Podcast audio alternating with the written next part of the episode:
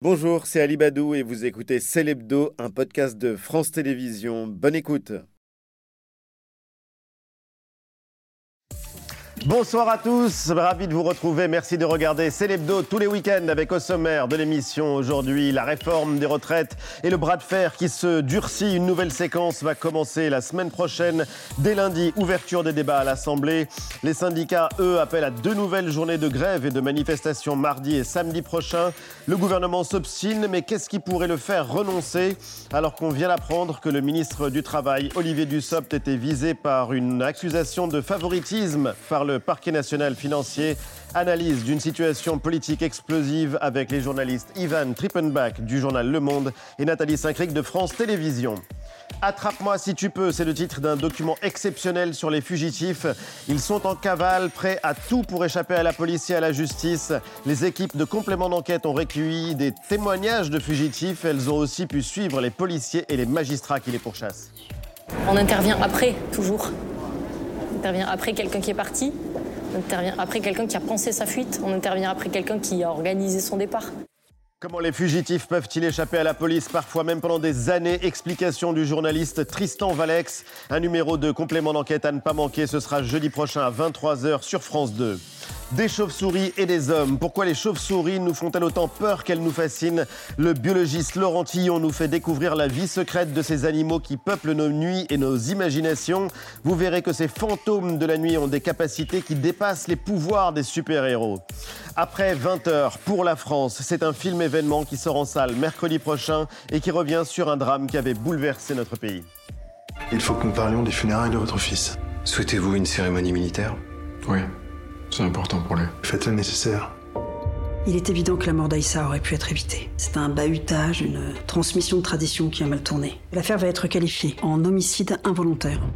C'était il y a 11 ans. Jalal Ami était retrouvé mort, noyé au cours d'un bizutage brutal à l'école militaire de Saint-Cyr. Son frère, le réalisateur Rachid Ami, signe un film saisissant, intime, politique aussi, porté par l'épatant comédien Karim Leclou. Ils seront tous les deux les invités de la suite de Célébdo.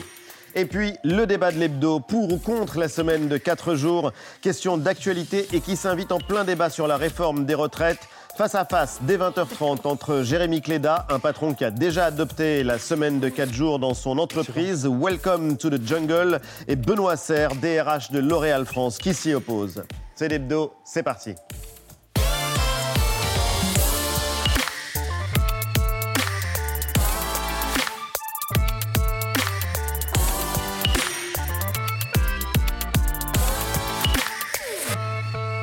C'est l'hebdo avec euh, toute la bande. Mélanie qui milite pour la semaine de 3 jours. Jean-Michel. Deux jours et demi. Ah voilà, et ben, dix jours.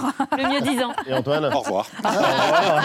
Autant on restait là, heureux de vous retrouver en tout cas, pour euh, travailler, travailler, essayer de comprendre euh, ce moment politique et social que nous euh, traversons. Lundi, une nouvelle séquence va commencer autour de la réforme des retraites, ouverture des débats à l'Assemblée avec des milliers d'amendements déposés et de nouveaux appels à la mobilisation et à la grève. Récap en images de Charlie Felder et Sacha Fontana.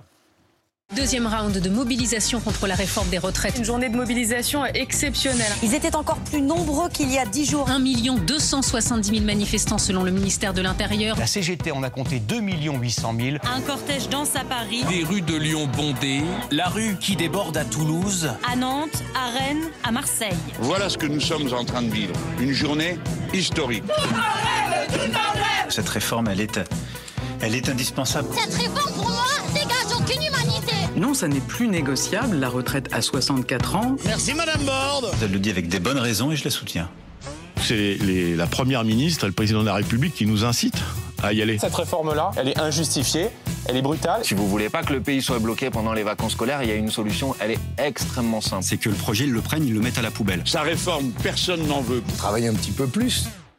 Euh, Vous rigolez ou quoi Tout le monde le constate. Chez euh, la NUPES, c'est des gens qui n'aiment pas le travail. Les propos de Gérald Darmanin sont des propos qui sont totalement indécents. C'est pas la rue qui va dicter le débat parlementaire. Faut rester unis, quoi qu'il arrive. Les travailleurs, euh, les chômeurs, euh, les étudiants, les lycéens, tout le monde est d'accord pour dire que cette réforme est injuste. On peut gagner. On doit gagner et on va gagner. Elle se fera, disait Elisabeth Borne. Le gouvernement tient sa ligne. Les syndicats, eux, ne désarment pas. Analyse de nos invités, la journaliste Ivan Trippenbach du quotidien Le Monde et Nathalie Saint-Cric de France Télévisions.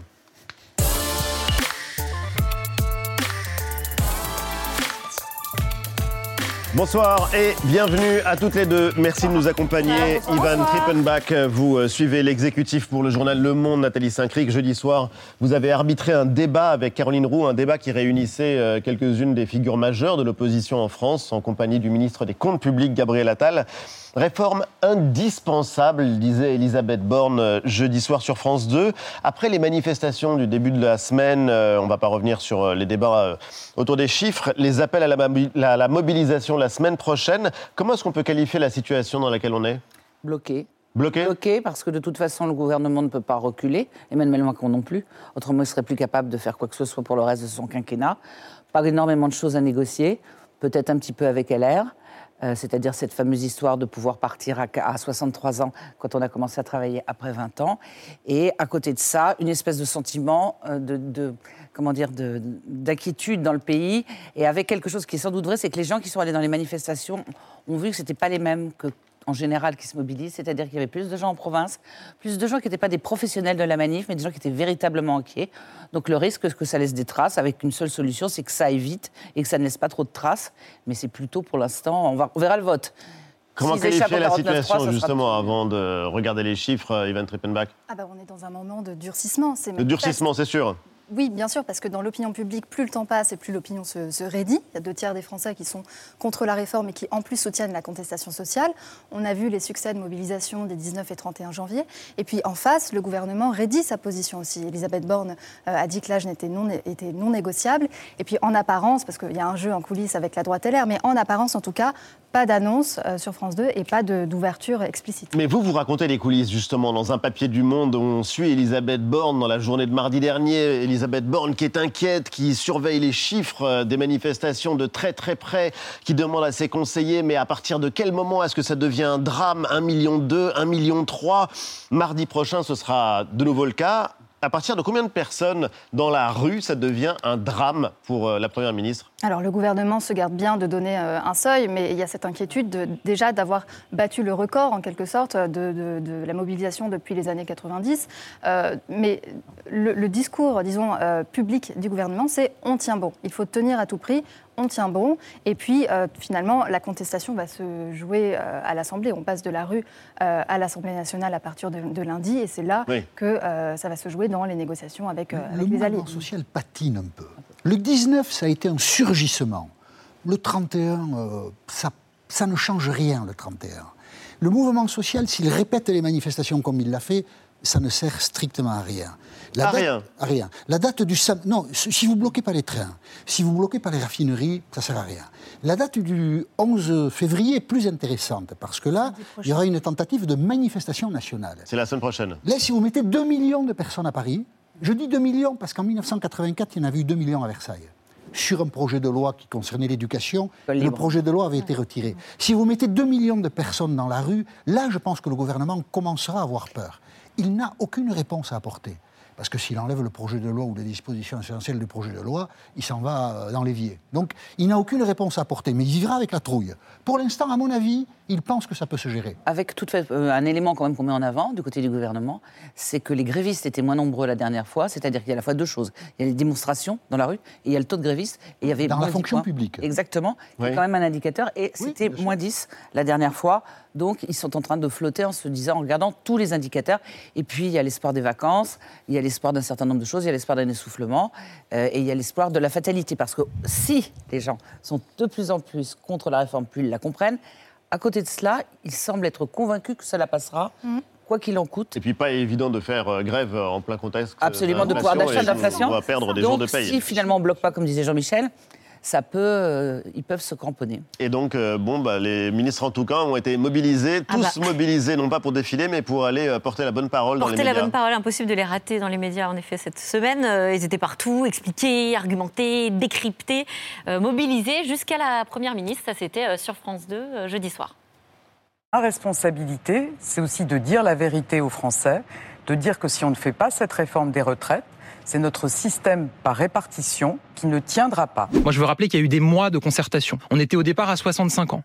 On est passé à 64 ans. La revalorisation des petites retraites, c'était que pour les nouveaux retraités. Maintenant, ça sera aussi pour les retraités actuels. 6 milliards d'euros vont aller à des mesures d'accompagnement, d'amélioration de la situation financière de chacun, d'amélioration des pensions. En ce moment même, sont les députés qui sont en train d'étudier ce projet de loi. Ça permet de faire ressortir des sujets, de clarifier, peut-être parfois de tordre le cou à certaines contre-vérités. La mobilisation est importante, ça doit nous amener à toujours continuer à expliquer, à essayer de convaincre, à le faire avec humilité, parce qu'on parle d'un sujet qui est toujours compliqué. Ah oui, toujours compliqué. En tout cas, les ministres donnent de leur personne et pourtant, on a l'impression que ça, n'imprime pas. Euh, en tout cas, quand on regarde les, sondages d'opinion, euh, on a l'impression que cet exercice de, pédagogie là qu'on a entendu euh, à CHOP, on a même entendu Laurent Berger, le patron de la CFDT, débriefer l'interview de la Première ministre jeudi soir et de lui reprocher un manque d'empathie. Voilà les mots qu'il utilise. Est-ce que vous partagez cette, ce constat, Nathalie Saint-Cric? Est-ce que ces arguments pèsent dans, dans le débat? Alors, Je crois que les arguments pèsent ont été confus. Ça a été confus dès le début, puisque les gens se sont retrouvés avec le corps, le Conseil d'orientation des retraites, qui a dit il n'y a pas d'urgence. Hein, finalement, on contient les dépenses tout en disant après que ça risquait quand même d'être déficitaire plus tard. Donc ils se sont dit pourquoi on fait ça tout de suite? Donc dire que cette réforme était absolument nécessaire, c'était une stratégie un peu étrange. Après, ils se sont reposés, repositionnés sur une autre stratégie qui était de dire ça sera dur, mais c'est juste et c'est totalement équitable. Et puis plus les gens regardaient dans les détails, plus c'était compliqué à savoir ce qui allait se passer pour eux. En clair, ce qui est mauvais ou ce qui est pénible, le 64 ans, tout le monde l'a compris très vite. Et quand on est rentré dans les détails, pour les femmes, hein. oui, alors, pour les femmes, pour les 1200 euros brut, ils sont 10 200, mais ah oui, si on, les, si on a toutes ces carrières. Et au fur et à mesure, la pénibilité, certes prise en compte, mais visite médicale. Qu'est-ce qui m'assure que quand j'aurai 61 ans, on me dira que j'ai le dos cassé si je suis déménagère? Donc plus on allait plus c'était difficile à comprendre. Donc ils ont changé de stratégie en disant c'est dur et on essaie de faire le moins injuste possible. Et un effort collectif. Quant à l'empathie, elle est comme elle est quelquefois, on peut se dire, si on est euh, bienveillant, on se dit que finalement, il faut peut-être mieux. Ne... C'est pas l'empathie qu'on leur demande spécialement. Et si on est malveillant Et si on est malveillant, on se dit qu'il faut un peu de, un peu de cœur, un peu de non pas de démagogie, mais un petit peu de quelque chose pour ça, euh, être malveillant. que les gens. Non, malveillant. Ah, d'être bienveillant justement. Il y a des populistes, des démagos qui sont extrêmement empathiques et que c'est pas pour autant mm. que ce sont ah, de bons gouvernants. Alors peut-être que nous, on, va toujours être d'avoir une sorte de mère, de nourrice, de genre, on n'est peut-être pas comme les pays euh, du Nord euh, capable de voir quelqu'un qui n'est pas spécialement séduisant et qui nous emmène dans une réforme. Alors, dans ce contexte, un ministre clé, Ivan Trippenbach, en première ligne euh, dans la réforme des retraites, c'est Olivier Dussopt, le ministre du Travail. Il est mis en cause par la justice dans une affaire de favoritisme. C'est lui qui va devoir défendre ce projet de loi à l'Assemblée. Il va être en première ligne. Est-ce qu'il va tout simplement pouvoir le faire? Euh, ça tombe au plus mauvais moment pour lui, ça c'est certain. Autour d'Elisabeth Borne, euh, on a un petit peu anticipé en disant que cette réforme finalement porterait le nom de Borne plutôt que oui. du Sopt. Alors, qu'est-ce que ça change? D'abord parce que Olivier Dussopt est moins connu des Français que, la Première ministre, manifestement. Et puis c'est aussi un, signe, euh, un signal pour dire que c'est bien la Première ministre qui sera en première ligne, qui, sera, euh, qui mettra son crédit politique euh, dans la balance et qui finalement voilà, Parce que l'usage, c'est que le ministre du Travail donne son nom Historiquement, oui, à la loi sur les retraites. Exactement. Et là, ce serait inédit que Olivier Dussopt ne, soit pas, voilà, ne donne pas son nom à cette loi, dans, en tout cas dans l'imaginaire Il aura cette autorité à l'Assemblée parce qu'on imagine que les débats vont être rouleux. Oui, les débats seront houleux. Ça va être euh, la guérilla. Juste, euh, Ça va être la guérilla, dites-vous. Mm, je regardais Jean-Michel au moment de. Comme mon temps, du regard. Ne faites pas ce genre de choses. Du regard.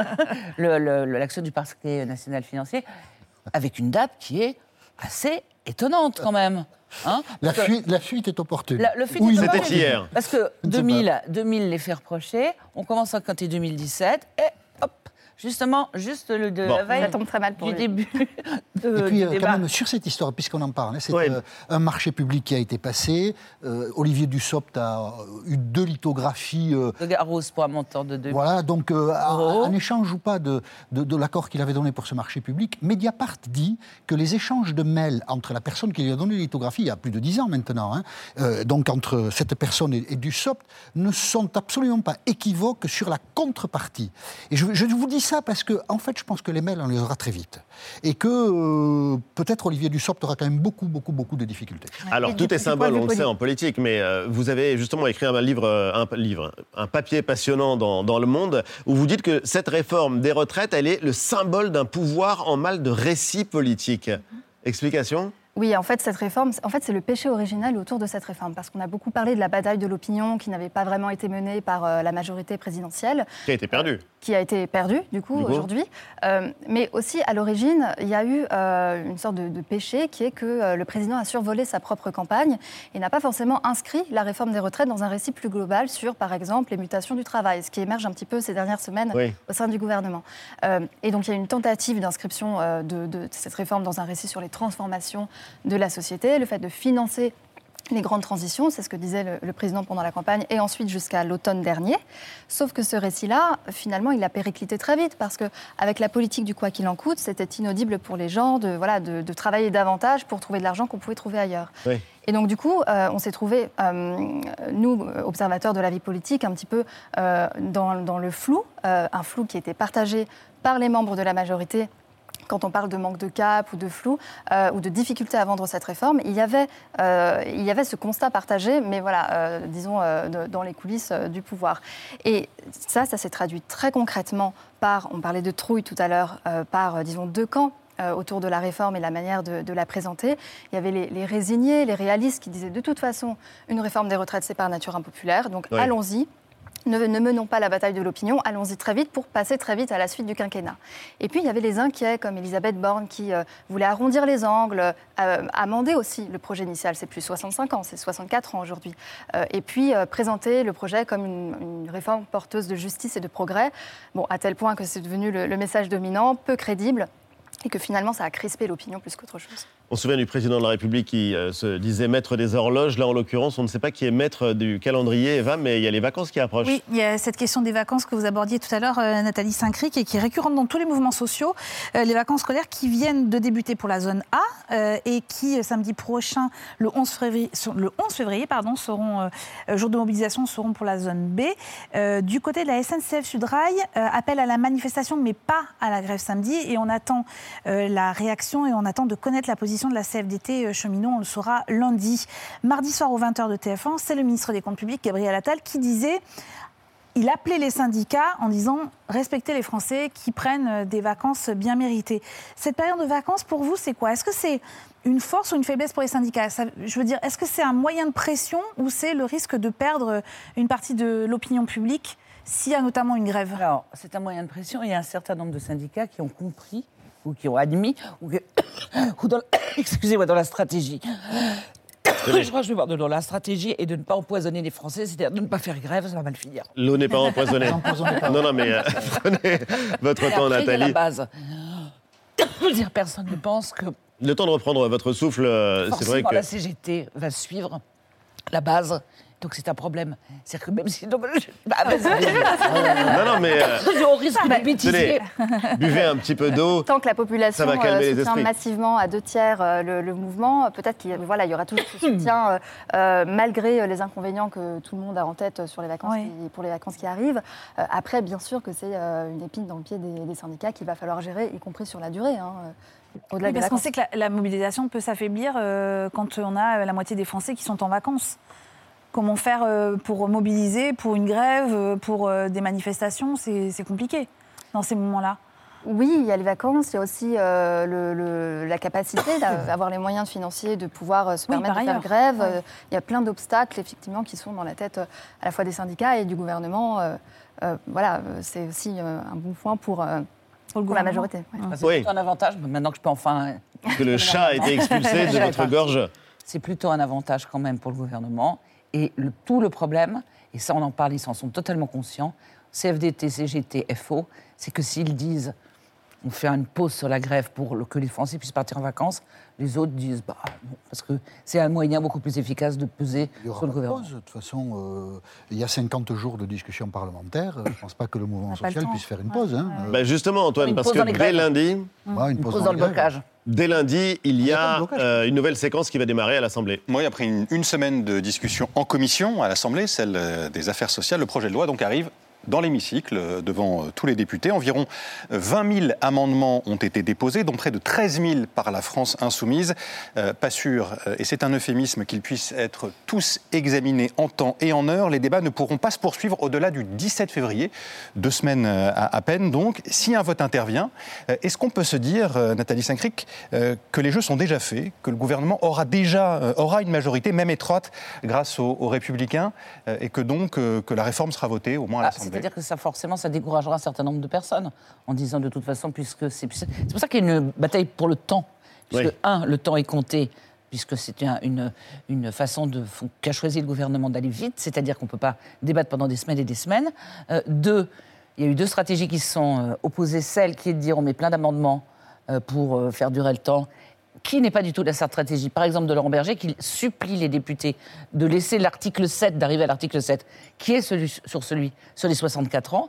Mais si vous voulez, effectivement, une fois que c'est fait, euh, alors sauf à, invoquer Jacques Chirac qui avait une loi qui avait été adoptée et qui l'avait retirée une fois qu'elle avait été adoptée, ce qui est absolument impensable dans ce. Dans, globalement, promulgué avec Chirac. Si les LR votent et font un appoint de, taille, si le groupe majoritaire ne s'éparpille pas, et là ce soir Eric Ciotti disait qu'il était optimiste, donc si Eric Ciotti est optimiste, ça veut dire qu'il doit considérer que son groupe de 62, il y en aura au moins euh, une quarantaine qui pourra suivre. Donc 40, 45. Plié. Non, rien n'est jamais plié, mais. La probabilité du tout de vote est importante. Oui. Le temps est tellement contraint, les amendements tellement nombreux, qu'à l'Assemblée nationale, il risque bien de ne pas y avoir de vote du tout. Et s'il n'y a pas de vote au bout de 50 jours, ça passe par ordonnance. On est dans un processus très particulier, euh, euh, inédit d'ailleurs. Hein. Je ne sais pas si euh, tout le monde l'a bien expliqué, mais LR, il tortille depuis le début pour savoir s'ils vont voter ou pas. Il risque d'être sauvé par le gong. Parce que voter un projet de loi très impopulaire quand on est dans l'opposition, il faut être un peu bête. Hein. Alors justement, qui euh, porte le mieux ou qui incarne le mieux l'opposition, euh, non seulement à la réforme des retraites, mais dans cette euh, séquence politique? Il faut euh. regarder du côté des syndicats, il faut regarder euh, à l'Assemblée du côté des forces politiques, euh, NUPES, RN. Il y a plusieurs, plusieurs oppositions. L'opposition la plus évidente, on l'a dit, c'est la NUPES avec ses 13 000 amendements qui a changé de stratégie, puisqu'au départ c'était l'obstruction pure et simple. Maintenant c'est l'obstruction plus la volonté de démanteler vraiment le projet sur le fond. Hein. Donc il y a vraiment ce, mix qui va s'exprimer à l'Assemblée côté NUPES. Et puis bah, la meilleure opposition, il y a toujours le Rassemblement national qui est en, en embuscade et qui va sans doute récupérer les fruits de, la colère euh, à plus ou moins long terme. Et d'ailleurs, c'est une, inquiétude hein, qui émerge beaucoup autour euh, du président, de la Première ministre. Ça, vous euh, pensez qu'ils vont en profiter quoi qu'il arrive? Même si la réforme passe, 149.3, si elle passe bien, et c'est pas certain, il y aura peut-être une, une, rancœur tenace dans le pays qui pourra s'exprimer dans les urnes plus tard. Donc bien sûr, ça c'est un enjeu. Une expression qui est revenue euh, régulièrement et qu'on a découverte en lisant Le Monde et qui est assez surprenante, c'est de voir ou de lire que le président de la République, Emmanuel Macron, se projette déjà dans le jour d'après la réforme. Qu'est-ce que ça peut bien vouloir dire? Il est bien obligé, de toute façon. Il ne peut, pas, peut pas laisser fuiter qu'il est totalement concentré en se disant Mon Dieu, la retraite, ah Non, mais il est face à un mur il est face à un mur, mais il doit, une fois le mur construit ou détruit, je ne sais pas comment on doit faire, lancer des pistes. Et notamment, comme vous le disiez tout à l'heure, sur le travail. C'est-à-dire que les choses, le calendrier idéal aurait probablement été d'essayer de voir d'abord comment les gens vivent au travail, comment les, modifications qu'on peut porter, avant de dire que le travail c'est formidable, d'essayer de faire quelque chose pour augmenter les salaires éventuellement, pour que justement les seniors ne soient pas dégagés. un senior, ça commence à 55 ans. Euh, donc ça, tout ce qui, le problème du travail et du sens du travail va être posé mais en juin, une fois après. Et puis il est obligé, ça il l'avait dit aussi pendant sa campagne, de s'intéresser à la transition écologique, à la santé. Donc il faudra aérer la pièce, si j'ose dire, et tout ce qui s'est passé pendant les retraites, de manière à essayer de retrouver un souffle en posant d'autres problèmes. Il est déjà dans le jour d'après? Oui, effectivement, il y a une dimension tactique qui est d'enjamber en fait le débat sur les retraites qui fragilise le gouvernement. Après, euh, c'est de la communication. Autour du président de la République, il y a euh, des variantes, le jour d'après, l'acte 2. On parle maintenant d'une décennie Macron, euh, et, en fait, la réforme des retraites serait la fin d'une première partie de cette décennie Macron qui consiste à augmenter la capacité de travail dans le pays avec l'assurance chômage, donc la réforme des retraites, etc pour créer de la richesse et ensuite réarmer les services publics, euh, investir dans les grandes politiques de transition, donc l'éducation, la transition écologique, la santé et, euh, la, et constitution. la Constitution. Et la Constitution, réformer les institutions. Faire des choses agréables. Ça, c'est un crime politique, si on touche la Constitution, mais on y reviendra. Est-ce qu'on peut juste pointer cet élément de langage ahurissant, c'est-à-dire qu'on commence à nous dire que la réforme des retraites, en fait, c'est la fin du premier quinquennat. Oui. Et que le deuxième quinquennat va commencer après. Mais il ne faut pas nous prendre pour des billes. Le deuxième quinquennat, c'est la réforme des retraites. Donc, c'est ça qui va peser sur le deuxième quinquennat. Voilà. Et toucher la Constitution, franchement. Euh, le deuxième quinquennat a commencé. Pas, hein. Quoi bah, il, a, il, a, commencé. Il a commencé par un échec. C'est de L'échec d'Emmanuel Macron aux élections législatives. C'est bien pour ça qu'il y a des problèmes. Et c'est ça qui veulent effacer. Vous restez avec nous tout de suite Étonnant, non, non? Silence Silence pour la France désormais euh, gentils avec les gentils et être méchants avec les méchants. Moi, c'est pareil, hein. je suis pas non plus d'accord avec tout ce que dit Mélenchon. Ça m'en touche une sans bouger l'autre. Ah là là, ces insoumis, ils sont infernaux. Donc, je ne suis pas sûr que, euh, honnêtement, les nattes de Greta m'aillent super bien. Étonnant, non? De quoi a parlé le Conseil des ministres mercredi D'immigration. On en parle souvent d'immigration en France. Projet de loi présenté par Olivier Dussopt, immigration, parce qu'il s'agit de régulariser des travailleurs en situation irrégulière dans des secteurs économiques sous tension. Et puis aussi, eh, les étrangers. Qu'est-ce qu'on fait des étrangers? Réponse de Gérald Darmanin, ministre de l'Intérieur, qui est donc co-porteur de ce projet de loi. Voilà, Gérald Darmanin, qui s'est exprimé à sa manière un peu virile. Peut-être qu'on va le voir, mais peut-être qu'on va pas le voir. Je sais pas. Donc, euh, il s'agit il s'agit d'expulser davantage d'étrangers encore. Voilà. On va pouvoir expulser encore plus d'étrangers. On voit bien qu'il est content. Pourquoi est-ce qu'on discute d'immigration? C'est le 22e projet de loi en 30 ans. 22e. 22e, presque un par an. Donc euh, l'année prochaine, il y en aura encore. Pourquoi on fait autant de projets de loi sur l'immigration en France, record mondial? Parce que les ministres de l'Intérieur qui sont en situation constatent que les prédécesseurs étaient des nuls qui n'ont rien fait. Exemple, Nicolas Sarkozy, ministre de l'Intérieur en 2003, si s'y colle, c'est qu'avant vous n'avez pas été très bon. Hein ne faites pas tellement le glorieux. Vous avez eu cinq ans pour le faire, vous ne l'avez pas fait. Alors, ne politisons pas cela. Moi, je ne vous fais pas le procès de ne pas l'avoir fait. Ne me faites pas le procès d'essayer de le faire dans de bonnes conditions. Je ne vous fais pas le procès de ne pas l'avoir fait, mais quand même, vous étiez nul. C'est d'ailleurs ce que disait Manuel Valls, ministre de l'Intérieur en 2014. Ceux qui m'ont précédé, mais des nuls, des nuls, on écoute. Entre 2006 et 2011, les retours contraints à l'extérieur de l'Union européenne ont été divisés par trois. Le bilan du précédent gouvernement est simplement très mauvais. Des nuls, je vous dis. D'ailleurs, c'est ce que Gérald Darmanin dit de ceux qui l'ont précédé. Nous devons régler les problèmes créés, si j'ose dire, par d'autres gouvernements euh, que nous sommes obligés de gérer aujourd'hui. Bon, Gérald Darmanin, c'est un cas. Gérald Darmanin, quand il s'exprime, on le comprend. Comment parle-t-il de la drogue, le ministre de l'Intérieur? Comme ça.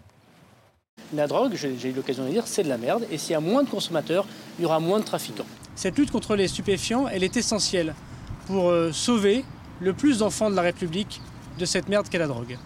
Quand on n'est pas d'accord avec Gérald Darmanin, qu'est-ce qu'on fait? Eh bien, il l'a dit très clairement dimanche dernier, on bordélise le pays. Voilà. Vous n'êtes pas d'accord avec le ministre de l'Intérieur, c'est donc que vous voulez mettre le bordel. La NUP ne cherche qu'à bordéliser le pays. Et si vous n'êtes pas d'accord avec Gérald Darmanin Et si vous lui dites, enfin, monsieur Darmanin, je ne comprends pas ce que vous voulez dire, vous êtes journaliste par exemple, qu'est-ce qu'il vous dit, Gérald Darmanin? Regardez. Essayez de démontrer non, mais vous pas, calmez-vous. Ce sont euh, vos chiffres. Non, hein. mais calmez-vous, madame, ça va bien se passer. Aujourd'hui, il y a une baisse de 30%. Ça va bien se passer. Il va bien se passer. Non, mais il y a 30% Darmanin, de baisse. Oh, je vous demande pardon. Comment ça vous va bien se passer, madame. Vous allez voir calmez-vous, madame, ça va bien se passer. On n'a pas résisté au plaisir de la repasser parce que on la voit souvent, mais on s'en lasse pas.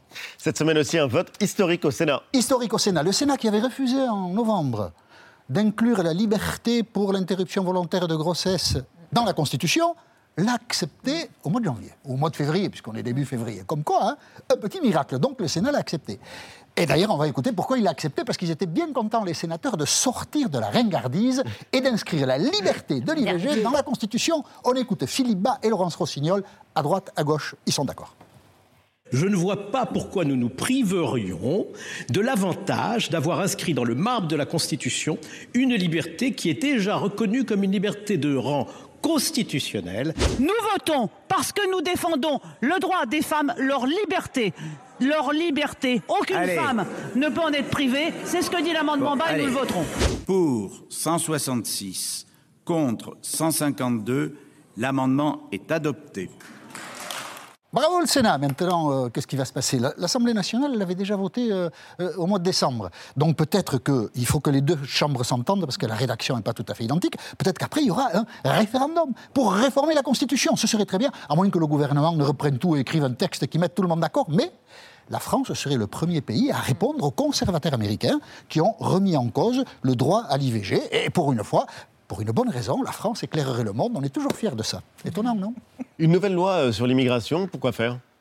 Vous comprenez euh, la démarche du Bah, gouvernement une- Mais euh, 22, 22, 22 en des 30 études ans. en 30 Non, ans. mais parce qu'il y a- il y, a 22 lois avec 22 fois de suite des simplifications sur il n'y a qu'à faire ci, il n'y a qu'à faire Là, ça. c'est la 22e Bah, ça va être la 22e avec la tentative de capter euh, les gens, l'inquiétude des gens en leur disant pour une fois on va faire quelque chose, tout en étant euh, probablement. Une deuxième fois en 30 ans, les gens y croient encore? Bah, les gens y croient encore. Les euh, ministres Il y a beaucoup de lois qui- Certains voilà, ministres y croient, certains euh. pensent.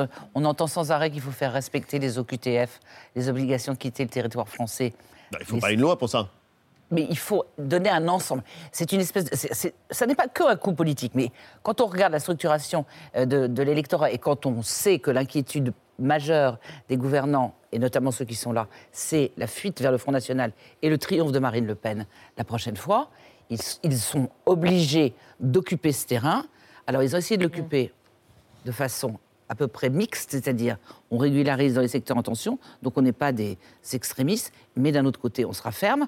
Euh, Peut-être que ça produira de l'effet, mais c'est quand même un problème à traiter en France, je pense. Ivan, un nouvel euh, projet de loi pour euh, l'immigration? Oui, c'est une réflexion qui existe euh, chez Emmanuel Macron depuis l'été dernier, en réalité, de- de- d'adresser un signe euh, très fort sur le terrain euh, dit régalien, euh, mais euh, en renouant, disons, avec son identité de, de- de pragmatique économique. Et c'est pour ça qu'il y a cette espèce d'équilibre entre euh, la jambe gauche euh, qui consiste à... euh, C'est Olivier Dussopt, ça Voilà, Olivier Dussopt, régulariser et, et à octroyer des titres Et de Gérald séjour Darmanin, pour les métiers en tension. Et Gérald Darmanin, c'est la jambe Gérald droite. Darmanin On n'a qui pas besoin de doit parler à la droite de toute façon, effectivement. Bon, merci. En tout cas, c'est beaucoup plus clair. Vous restez avec nous. Un document exceptionnel maintenant, je vous en parlais tout à l'heure. Une enquête sur les fugitifs. Ces personnes les plus recherchées de France et qui ont choisi de fuir la justice. L'émission Complément d'enquête a pu rencontrer certains de ces fugitifs. Suivre aussi le travail des enquêteurs qui les pourchassent. Je suis en sécurité dans ce pays.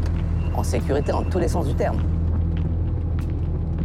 Pour la première fois, il raconte son quotidien, toujours sur le qui-vive. Ah, c'est bouché parce que voilà, c'est les heures d'é- d'école là. Moi, j'aurais pu euh, prendre des petites rues, mais j'ai pas envie de prendre le risque. Il souhaite qu'on l'appelle Georges. Bonjour ma princesse. Hein? En allant chercher ses enfants à l'école, Voilà la princesse à son papa. il veut nous montrer l'image d'un père de famille sans histoire. Pourtant, Georges est bien connu de la justice française.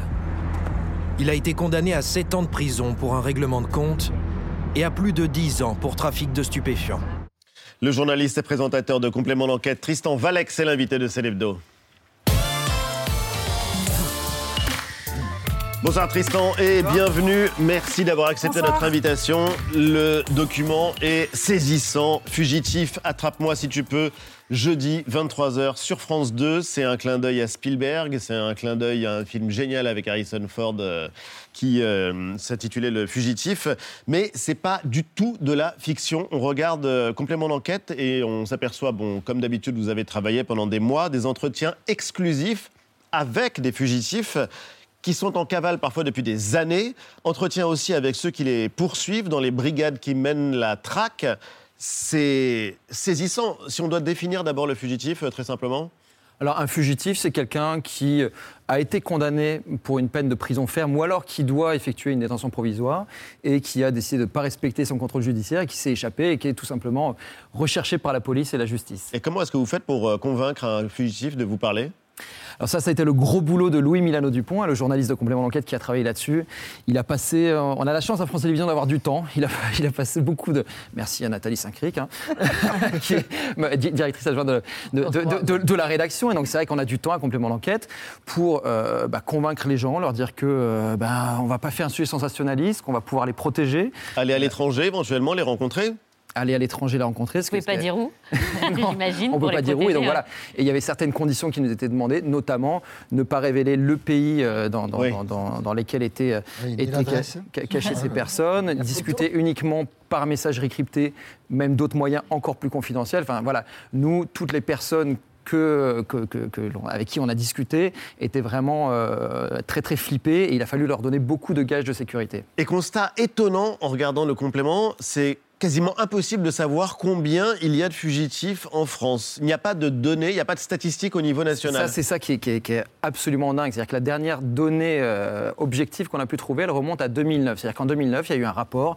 euh, en fait, il y a eu une enquête parlementaire des députés qui ont obtenu le chiffre de 30 000, Environ 30 000. un peu moins de 30 000, 30 000 peines, ce qui veut dire un peu moins de, de 30 000 personnes En fuite. Qui, qui- qui étaient euh, réellement euh, activement recherchées par la police, ce qui est un chiffre énorme. Si on compare au nombre de, euh, de places de prison en France, Ouais, c'est c'est 60 000 euh, places de prison, 72 000 prisonniers, donc potentiellement euh, 30 000 personnes en cavale. Et, euh, Si on les attrape, on n'a pas où les enfermer d'ailleurs. et euh, c'est un des problèmes et c'est peut-être aussi ce qui explique pourquoi on a l'impression qu'on ne met pas forcément tous les moyens pour les rechercher et pour euh, faire de l'exécution des peines. On va y revenir parce qu'il y a les fugitifs qui finissent par se rendre.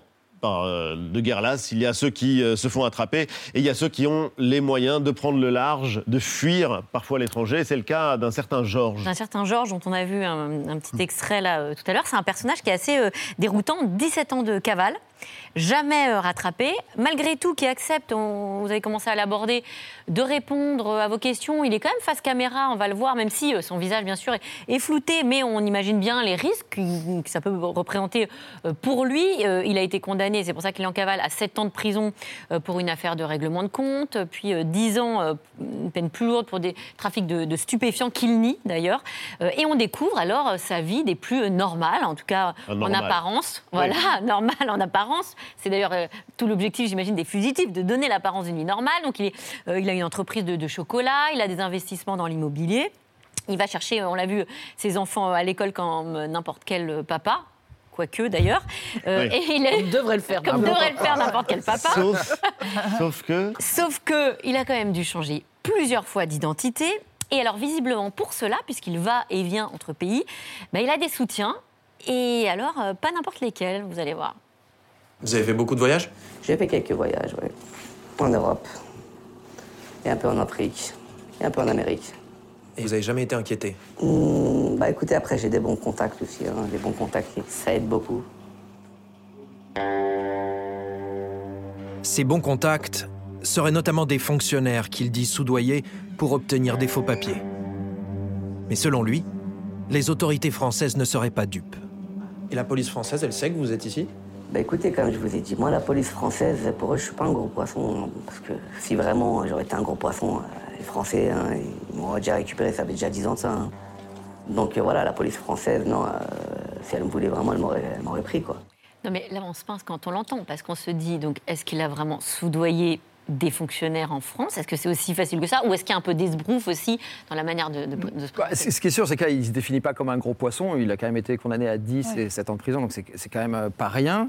Et on sait, oui, qu'il a eu euh, trois identités différentes. Il nous a montré ces trois euh, faux papiers qui ressemblent vraiment à des vrais papiers. On sait que enfin, dans le marché du faux papier, on trouve un peu de. Ivan avait l'air stupéfaite en regardant la séquence et c'est vrai que c'est ce qu'on éprouve aussi en regardant le complément d'enquête.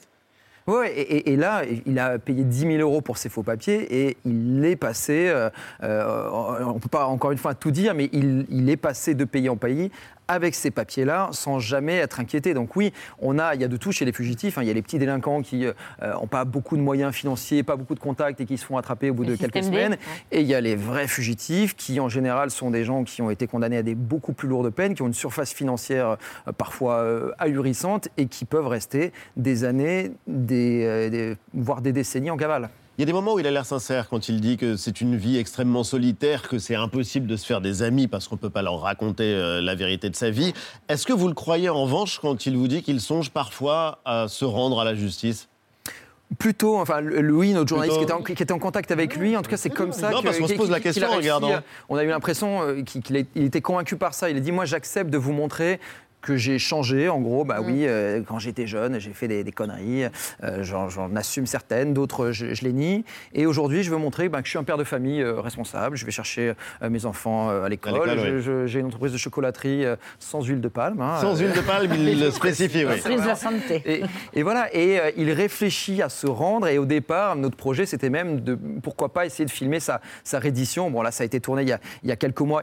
Il est encore dans, dans- dans ce pays dont on ne peut pas euh, révéler. Non, le- faut l'essayer de deviner en regardant le complément d'enquête, mais mais a priori, normalement, c'est compliqué. Vous avez flou- On, on a un peu brouillé, Vous les pistes. brouillez les pistes, Mais, ouais, mais voilà, il a.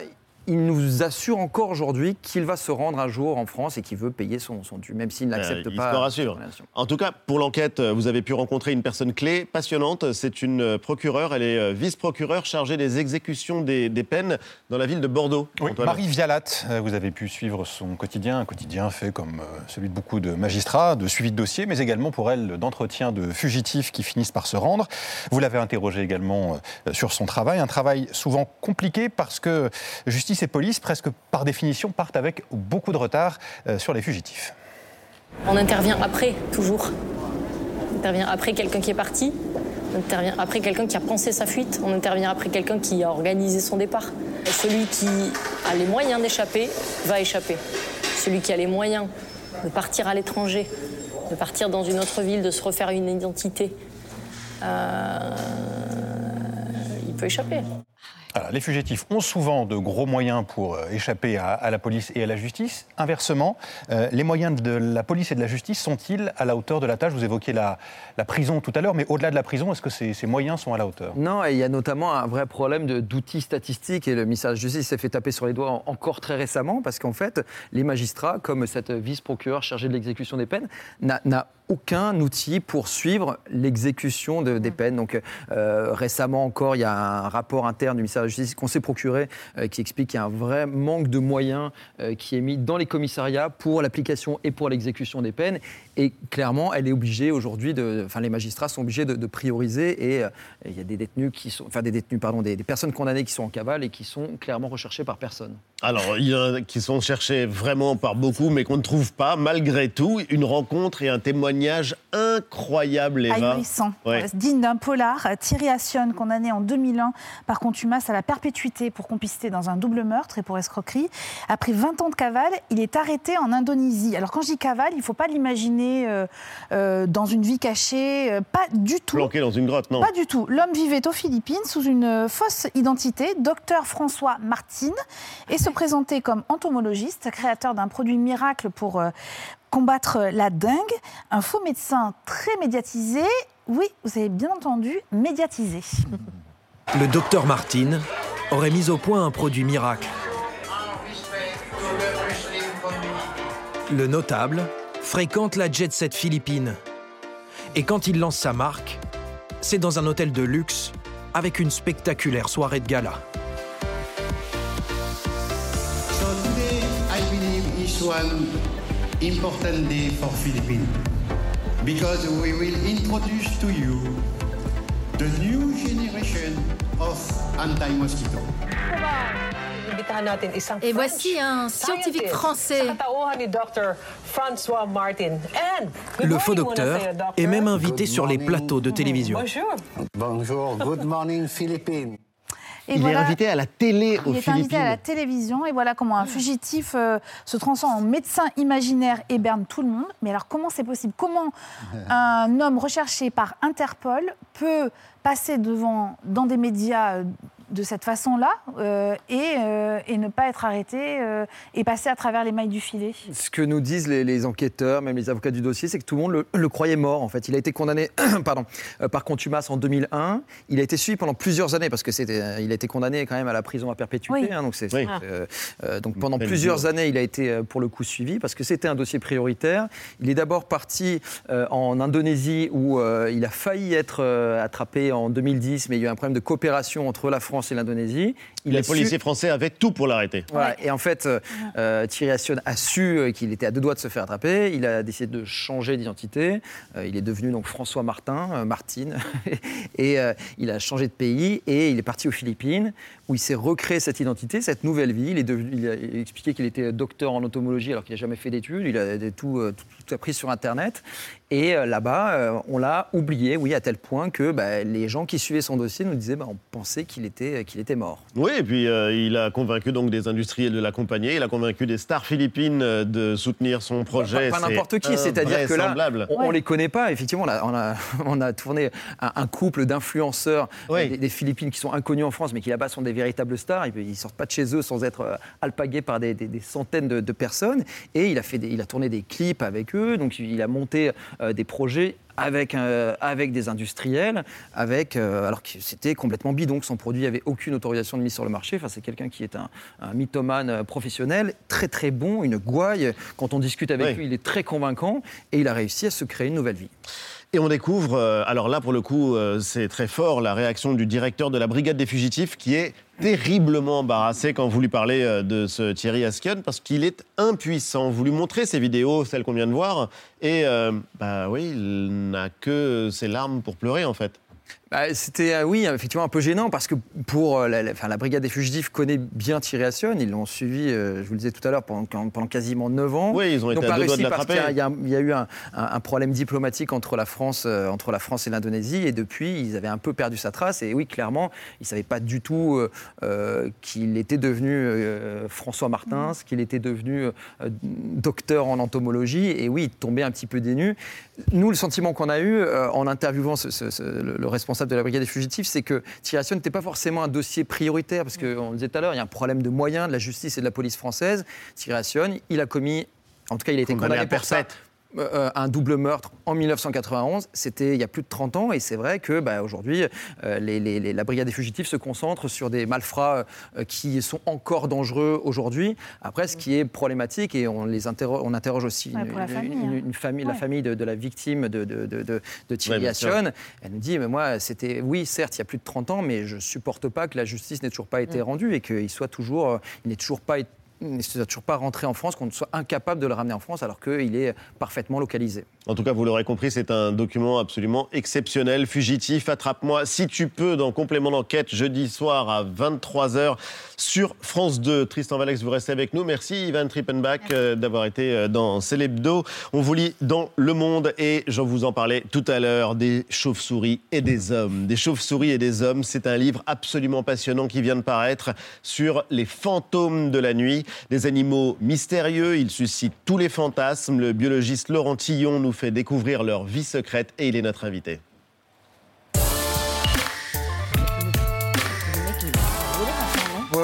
Bonsoir euh, et bienvenue. Bonsoir. Je ne vais pas faire la blague de vous appeler Batman, mais j'imagine que ça doit arriver quand même très très fréquemment.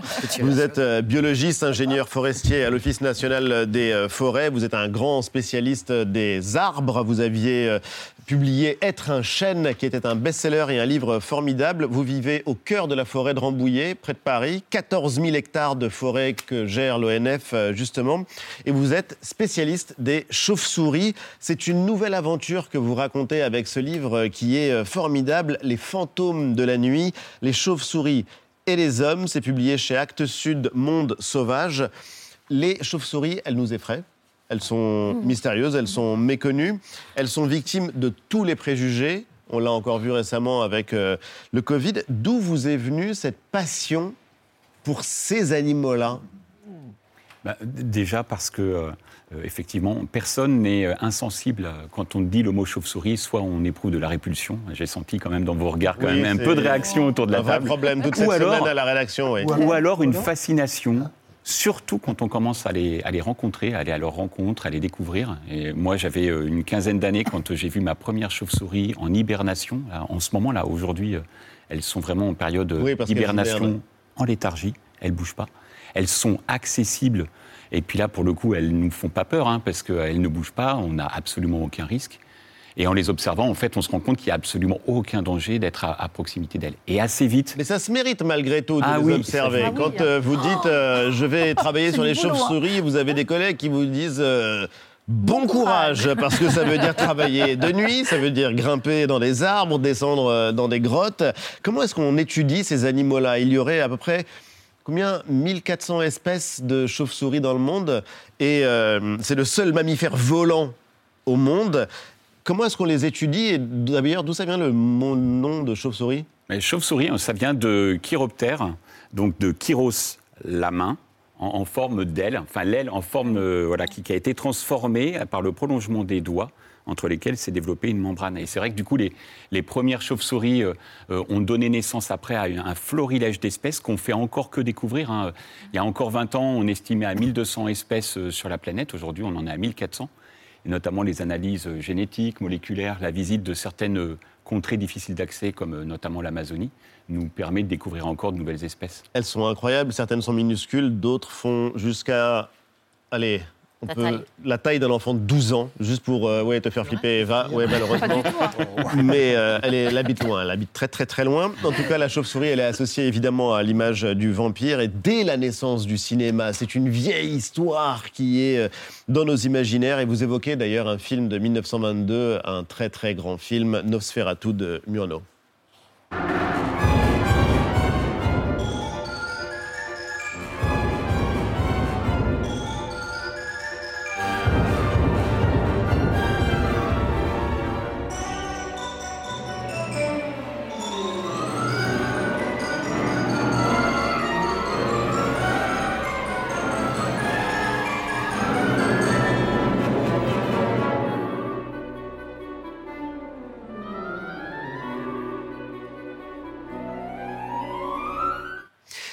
Est-ce que, comme Dracula, les chauves-souris sucent le sang? C'est l'une des questions allez, les plus fréquemment posées. Ça et les cheveux. Non, mais c'est vrai que comme elles ont été, comme elles, elles vivent la nuit, du coup, elles ont vite été associées, notamment dans le roman de Bram Stoker, euh, Dracula, à la fin du 19e, comme euh, des animaux qui représentaient le mal, qui représentaient un peu le diable.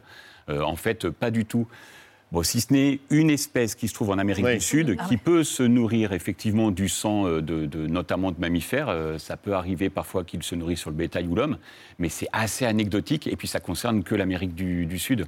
Chez nous, il n'y a absolument aucun problème. En Europe, même en Asie, il n'y a aucune espèce qui se nourrit de sang. Donc il y a Donc euh, aucun voilà qui va rassurer Nathalie et Eva. En tout cas, elles ont. euh, Non, mais pas non plus des grands sourires. hein. Ce qui est incroyable, c'est qu'elles ont des pouvoirs qui sont quasiment des super pouvoirs. C'est assez euh, fascinant. Ce sont de tout petits animaux. À peu près à quelle taille en général Pour vous donner par exemple le- le- le- la taille de, de la pipistrelle commune, qui est l'espèce qu'on trouve notamment dans nos maisons, hein, c'est euh, voilà, c'est le bout de mon pouce. Ouais, voilà. Ah ça oui. fait 4 à 5 grammes. C'est minuscule, c'est la taille d'un morceau de sucre. Ah Et, et c'est de ça dont on a peur. Alors qu'en en réalité, on, on craint rien, on risque rien. Et pour dire euh, jusqu'où vous êtes allé, euh, il y a un chapitre où vous mettez à la place d'une chauve-souris. C'est absolument génial parce que vous parlez à la première personne comme si vous étiez la chauve-souris. Comment est-ce qu'on pense quand on est une chauve-souris? En fait, je me suis prêté à cet exercice-là après les avoir étudiés et après avoir euh, compris que l'un des meilleurs moyens qu'on avait peut-être de, mieux comprendre ce qui se passait, notamment sur les pandémies, notamment avec euh, ce qui se passe euh, autour du, risque climatique et du changement climatique et du, problème de biodiversité, il fallait peut-être qu'on fasse l'effort de prendre leur place. Et euh, je me suis essayé effectivement à, prendre leur place, notamment en étant confronté à une problématique, on en a- on entend moins parler ces derniers temps parce que, euh, bah, parce que euh, la- l'actualité nous amène sur d'autres sujets, mais euh, le- le- on est face à une loi de l'accélération des énergies renouvelables. Mais qui ça, on va en parler parce que c'est des contradictions dans le combat écologique qui sont passionnantes. Merci en tout cas, Laurent Tillon. Vous restez avec nous. On va continuer à parler de ces euh, chauves-souris. Tristan Valex, euh, fugitif, attrape-moi si tu peux. C'est jeudi à 23h sur France 2. Et vous interviewerez dans le prochain numéro de Complément d'enquête un ancien milicien de Wagner, cette organisation paramilitaire euh, russe. Nathalie Saint-Cric, à très bientôt. C'est l'hebdo continue juste après la pub avec Vue et un film saisissant pour la France et le débat de l'hebdo. À tout de suite.